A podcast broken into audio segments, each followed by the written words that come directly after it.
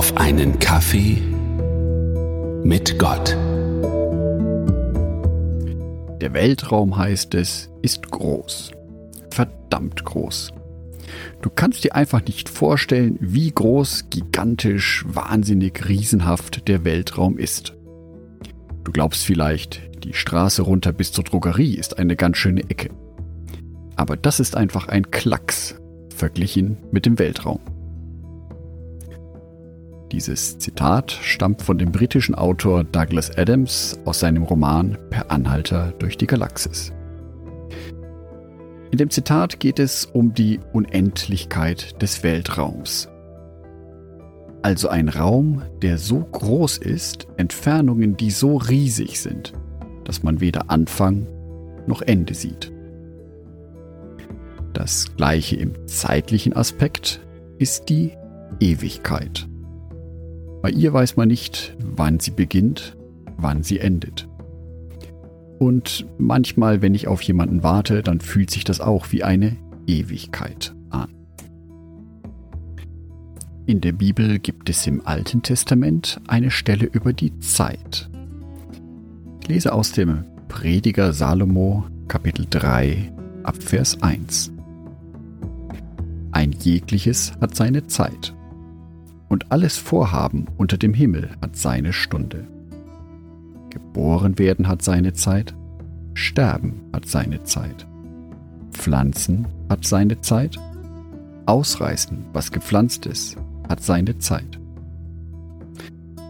An dieser Stelle folgen tatsächlich sechs weitere Verse, wo es heißt, dass das eine seine Zeit hat, aber auch das Gegenteil davon seine Zeit hat.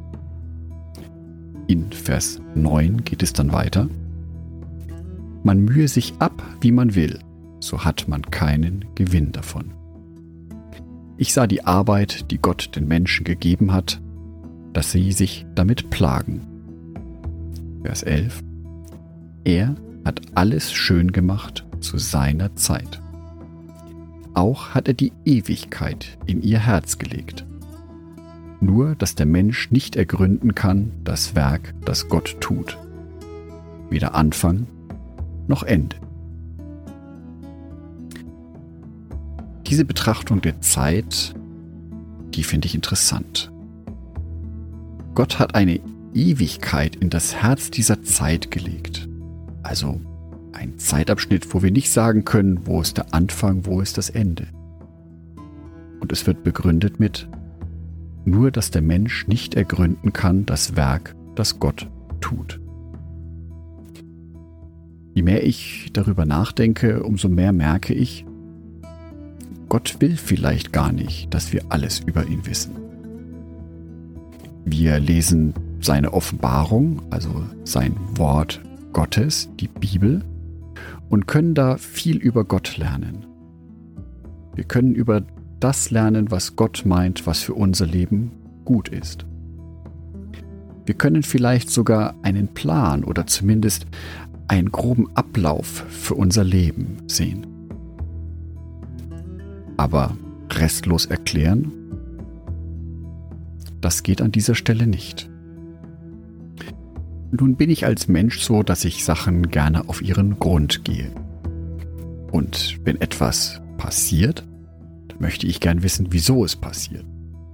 Umso mehr, wenn mir etwas passiert, was ich nicht gut finde. Wenn mich etwas traurig macht oder verletzt. Dann kann ich ins Grübeln kommen. Warum ist das so passiert? Und ich denke drüber nach. Und dabei kann es auch passieren, dass ich mich in diesen Gedanken verliere. Vielleicht ist es manchmal ganz gut, eine Sache einfach auf sich beruhen zu lassen. Und im Predigertext, jetzt gerade eben, wo ich drüber nachdenke, fällt mir auch auf, dass alles seine Zeit hat. Die schönen Sachen und die weniger schönen Sachen. Und alles hat auch seinen Platz. Das ist jetzt vielleicht nicht die durch und durch positive Botschaft ein Friede, Freude, Eierkuchen Christentum. Aber es ist eine Botschaft, die zu meinem Leben passt. Mit Höhen und vertiefen. Und vielleicht hilft mir dieses Wort von Gott ein bisschen darüber hinweg, wenn es mir mal nicht so gut geht. Weil ich weiß, nach schlechten Zeiten kommen auch wieder gute Zeiten. Ich wünsche dir, dass du die guten Zeiten in deinem Leben genießen kannst und dass du für die schlechten Zeiten die Kraft hast und den Blick nach vorne, um zu sehen, dass es wieder aufwärts gehen wird. Andacht von Jörg Martin Donat.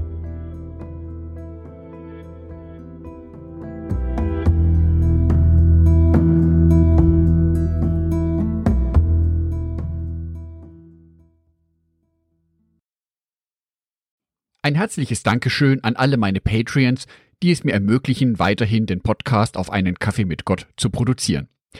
Herzlichen Dank an Sonitschka und an Andreas Pfeiffer. Auf Patreon kannst du mich bereits mit einem Euro monatlich unterstützen. Oder du lässt mir ein paar Sterne da. Das sagt dem Algorithmus nämlich, dass dies ein guter Podcast ist und wird so mehr Menschen angezeigt. Vielen Dank schon vorab.